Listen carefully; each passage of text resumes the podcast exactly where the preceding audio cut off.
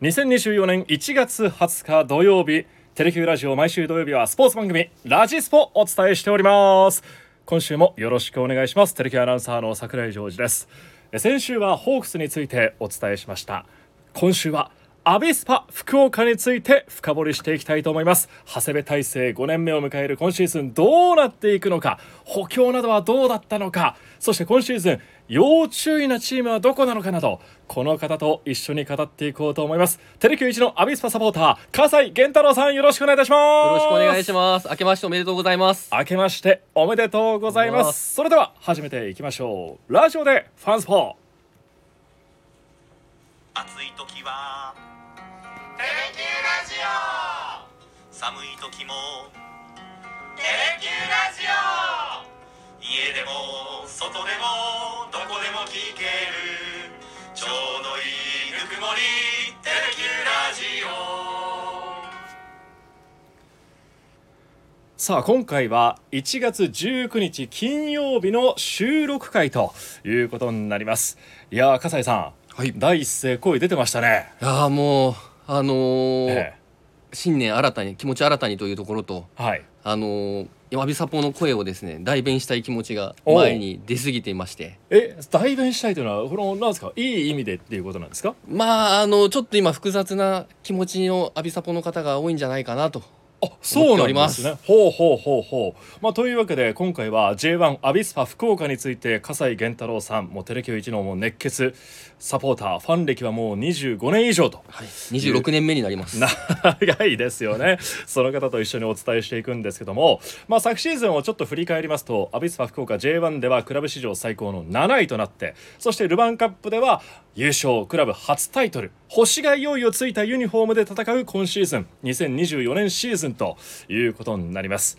まあこのオフは選手の入れ替えといいますかね移籍が活発になりましてまあタイトルを取ったことによって出ていってしまう選手も、えーいたということでしたね。見つかっちゃいましたね。ね。他のチームにですね。やっぱりもう大きな舞台で活躍した選手もいましたしそのあたりが、えー抜けてしまうということになりました。で改めて整理していきますと、えー移籍をしてしまった他チームに移籍した選手2年連続 J12 桁ゴールを挙げていました。エースの山岸選手。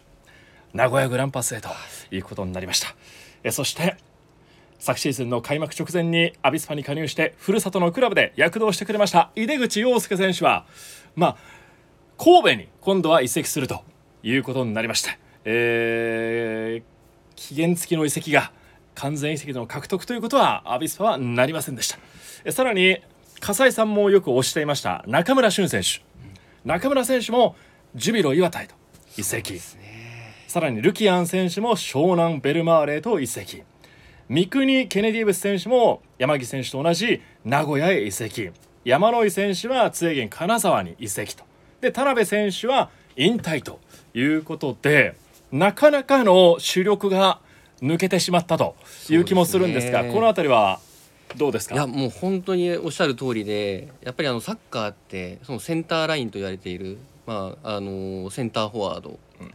ボランチの選手、うん。センターバックの選手キーパーの選手っていうところがですねやっぱりあのセンターラインとして特に重要というふうに、まあ、全てのポジション重要でありますけど特に重要とされていまして、はい。まあ、その中でやっぱりエースの、えー山岸選手が名古屋に取られてしまったという。うん。まあ2桁ゴールをあの2年連続で取っちゃう選手はやっぱり目立ってしまいますので。まあそうでしょうね。2年前のシーズンがまあフラッグではなかったというフロッグではなかったそうですね。というかね、え2年連続で実力を実証して、えー名古屋へと行くということになりましたね。で。すね。多うん分あの悲しんでいるアビサポの方が多いんじゃないかいやなと多いでしょう。まあここでも昨シーズンの12月ですかね。去年12月にこう笠井さん出ていただいて獲得決定的っていう報道が出た時にもね、おいこれは飛ばし基地なんじゃないかみたいな僕ねはずっと言ってましたね。言ってましたよね、はい。決定的で止まりでしょみたいな。いやいやそうなんですよ。絶対あのあのネイルサロンもオープンしたばっかりだし。あ福岡にねできたんですよね。オーナーでね入ってらっしゃいますからね。山口選手の名前が。なんでいるだろうと思ったんですけどうん。やっぱりあのトヨタは儲かってますから。そうなんですかね。まあ売り上げ世界一位ですからね。そうなんですよ。車売れてますからね。あーいい出ていかれて。ね。いうことになりました、まあステップアップね、えーしてもらいたいと思いますけども、はい。そして井出口選手も。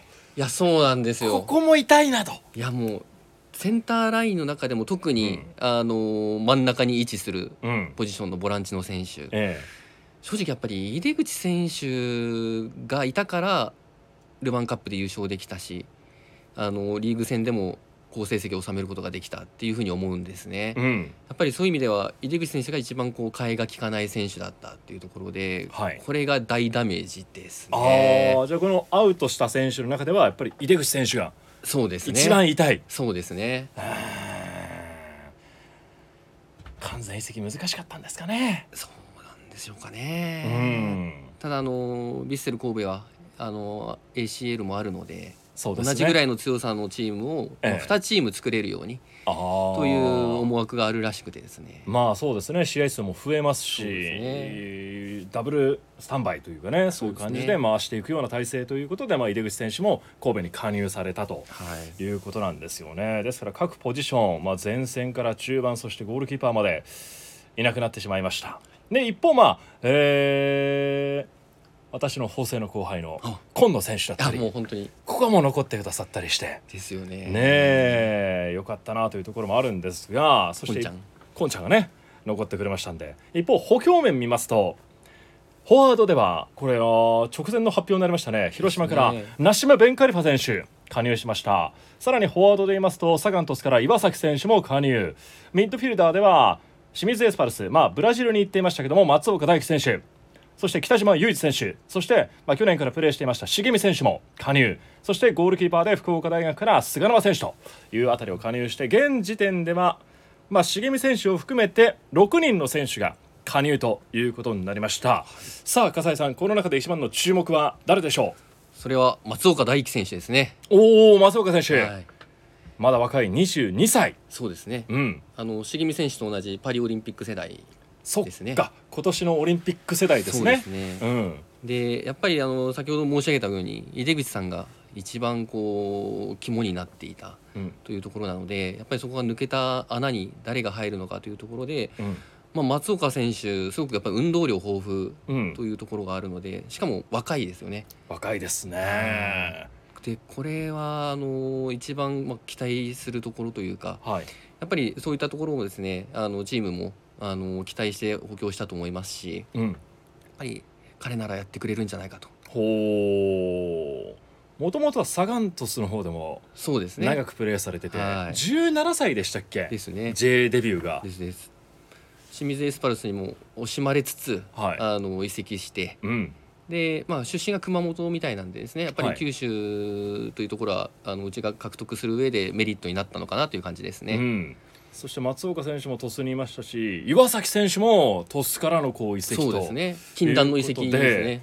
ちょっとねあの九州ダービー 熱いものになってくるんじゃないかなっていう気がしますよね。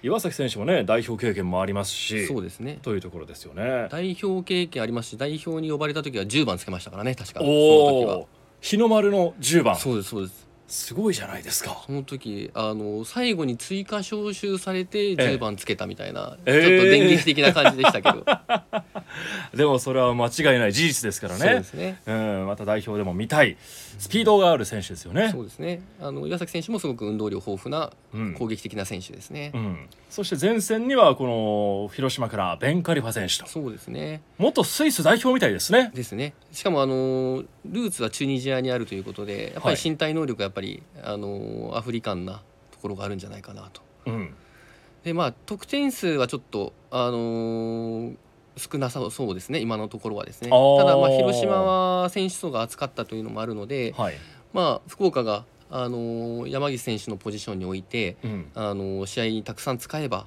でその中でまたアジャストしていけばひょっとするとキャリアハイだったりとか、うん、広島時代を超えるゴール数が期待できるんじゃないかなと期待しちゃってます。いいですね。前線に一つポイントとなる選手も加入しておりますさあこの新加入選手の中から今週もお伝えいたします。ピックアップインタビュー！何ですか？何ですか？あの今月からというか、はい。2024年から始まったコーナーなんですけども、はい。まあそのままに今週の出来事の中でお旬なインタビューをこのラジスポでもお届けしていこうおというコー。ーナーが始まりました。え選手本人のインタビューですか？選手の生声をえお届けしたいなと思います。わあ。やっぱり地上波でもこうアビスパの新体制とか例えばホークスの自主トレ情報などを扱うじゃないですか。ただ全てのインタビューを丸々使うっていうことはなかなかできないんですよね。まあその放送の尺の関係だったりもありまして、はい。だからこのラジスポでは本当にその選手が語ったことをありのままこうお伝えするという、えー一つ強みにしていきたいななと思っています。で今回はこのアビスパに新加入の選手の中でピックアップしたのは松岡大輝選手ですありがとうございます笠井さんも一押しの松岡選手のこの今月12日にありました新体制発表の会見での松岡選手のインタビューを聞いていただこうと思いますそれではどうぞこんにちは。松岡大輝です。えー、標は、えー、1秒1秒のプレーで皆さんの胸が熱くなるようなプレーをするということです。えー、これにした、えー、理由としては、まあ本当に、あの、1秒1秒を本当に大事にいろんな方が見ている中で、このプレーで皆さんに感動と、まあ、夢と、そういったものを与えられるようなあの選手でありたいと目標にしました。これからよろしくお願いします。えー松岡選手からよろしいでしょうか。えーインスタグラムも拝見しました。えーこの簡単ではない決断だったと。ブラジルでの1年間は相当に悔しいものがあった。悔しくてたまらない経験をした。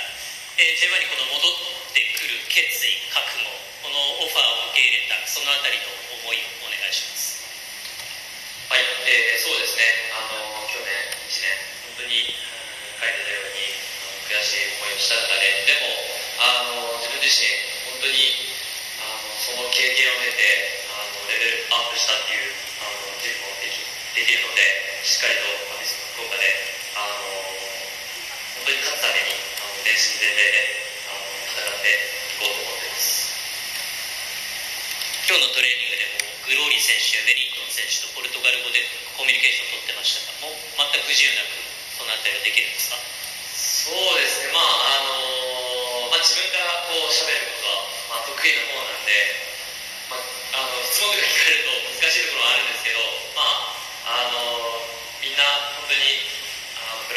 選手もそうですけど、まあ、みんなが本当にコミュニケーションを取ってあのくれたので本当にあのやりやすい常にコミュニケーションが取れるいい環境だなと思ってます。先ほどあの柳田さんからもお話がありましたが今年はパリオリンピックイヤーということでそこに向けた思いというのもあの強いのではないかと思います。そうですね。本当にあのすごく強いです、えーまあ、自分自身あの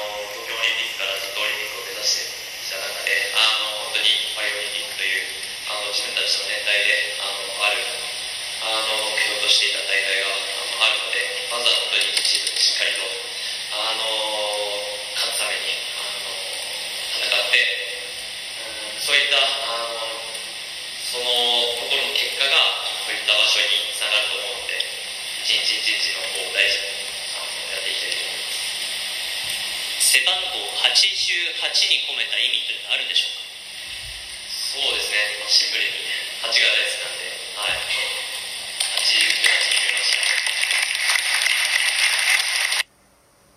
本当に勝つために、チームが勝つために、あの自分ができることは、あの全てやっていこうと思うので、えー皆さんでしっかりと勝つために戦って、あのいい最高のシーズンになるようにしましょう。よろしくお願いします。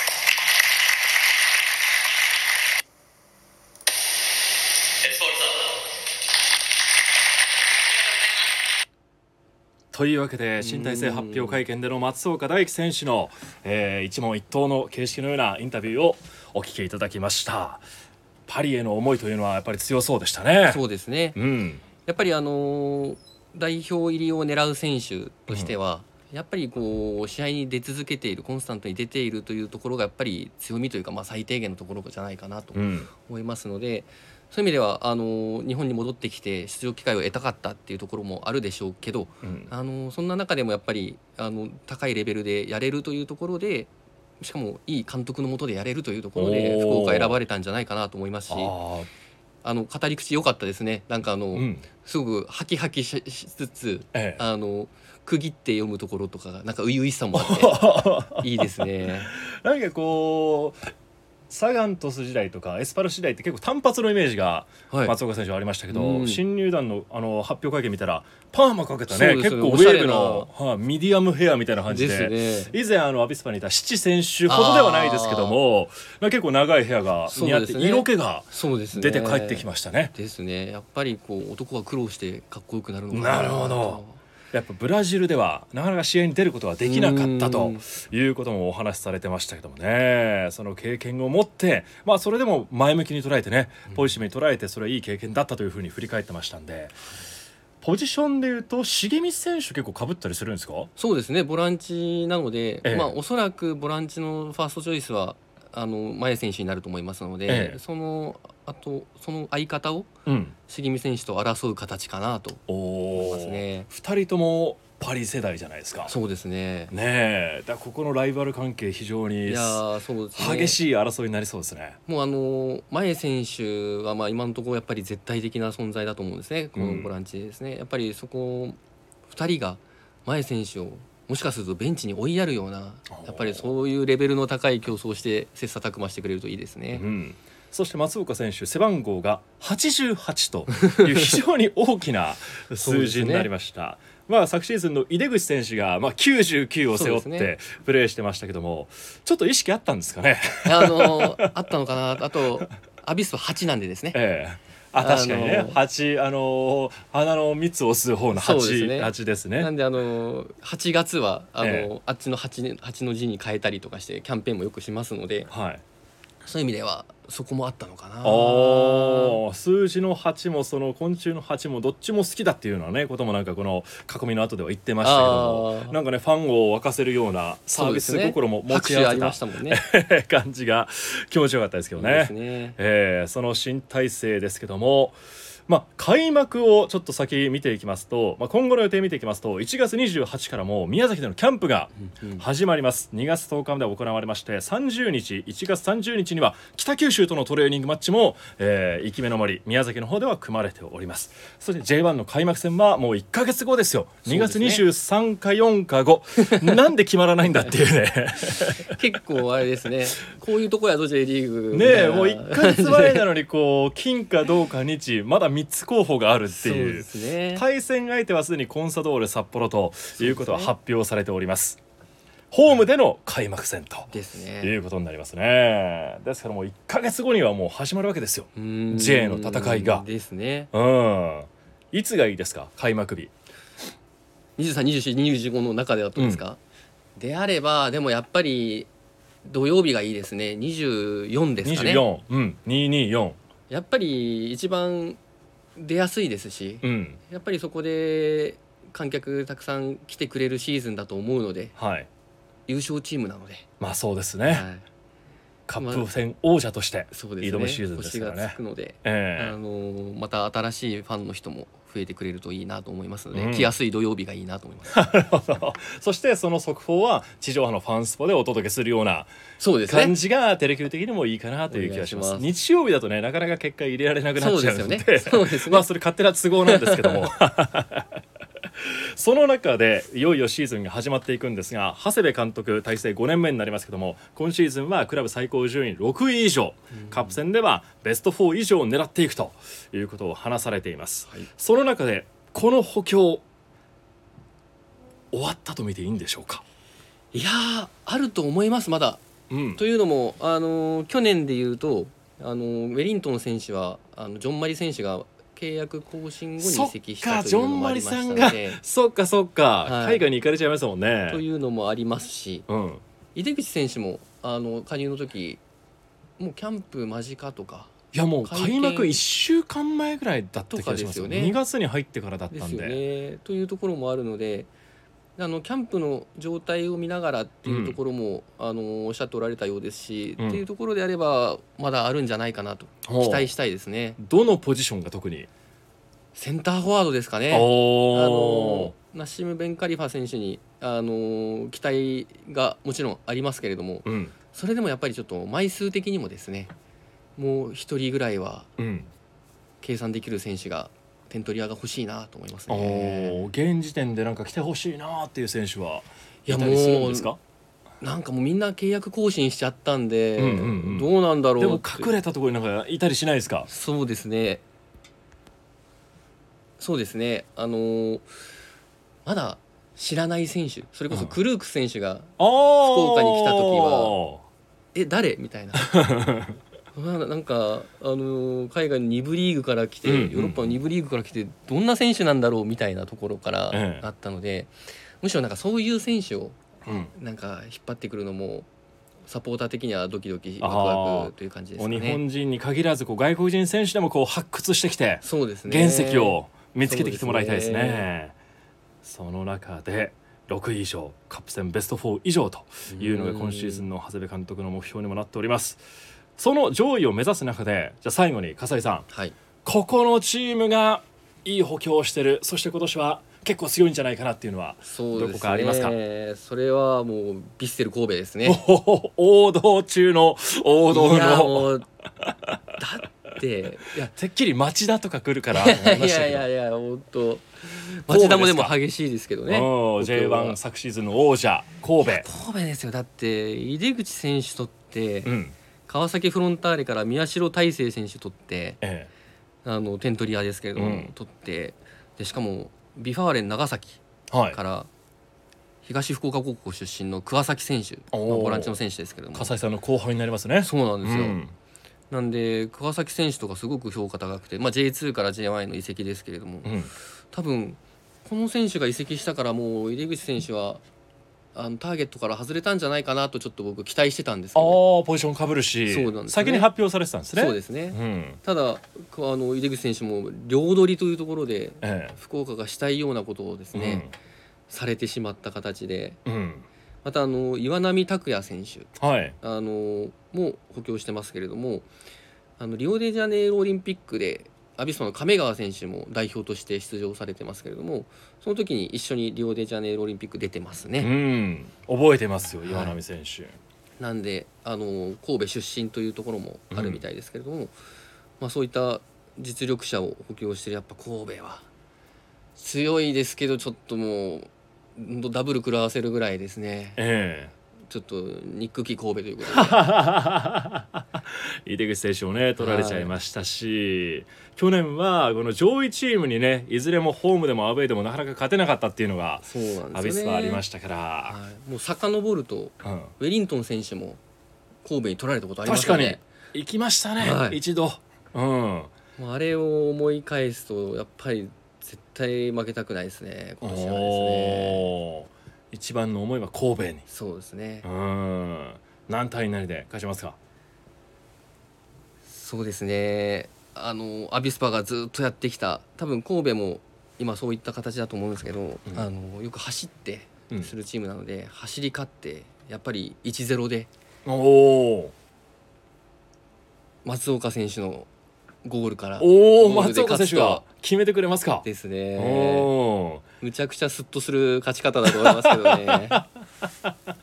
その後釜として取ったそうですね。松岡選手が井出口選手の前でこうゴールを決めてそうですね。ベススタが大いに沸くと。そうですね。今年はベススタも2万人ぐらい入んないですかいねやもう本当そんくらい入ってほしいですね。ねえ去年の最終戦が1万8000、おー。えーちょっとだったですからね。初の2万人というものも達成しながらさらに盛り上がっていければとはい。思いますんで、最後にじゃあ長谷部監督は6位以上という目標を掲げてましたが笠井さんの思う今シーズンのアビスパの順位最後お願いいたします。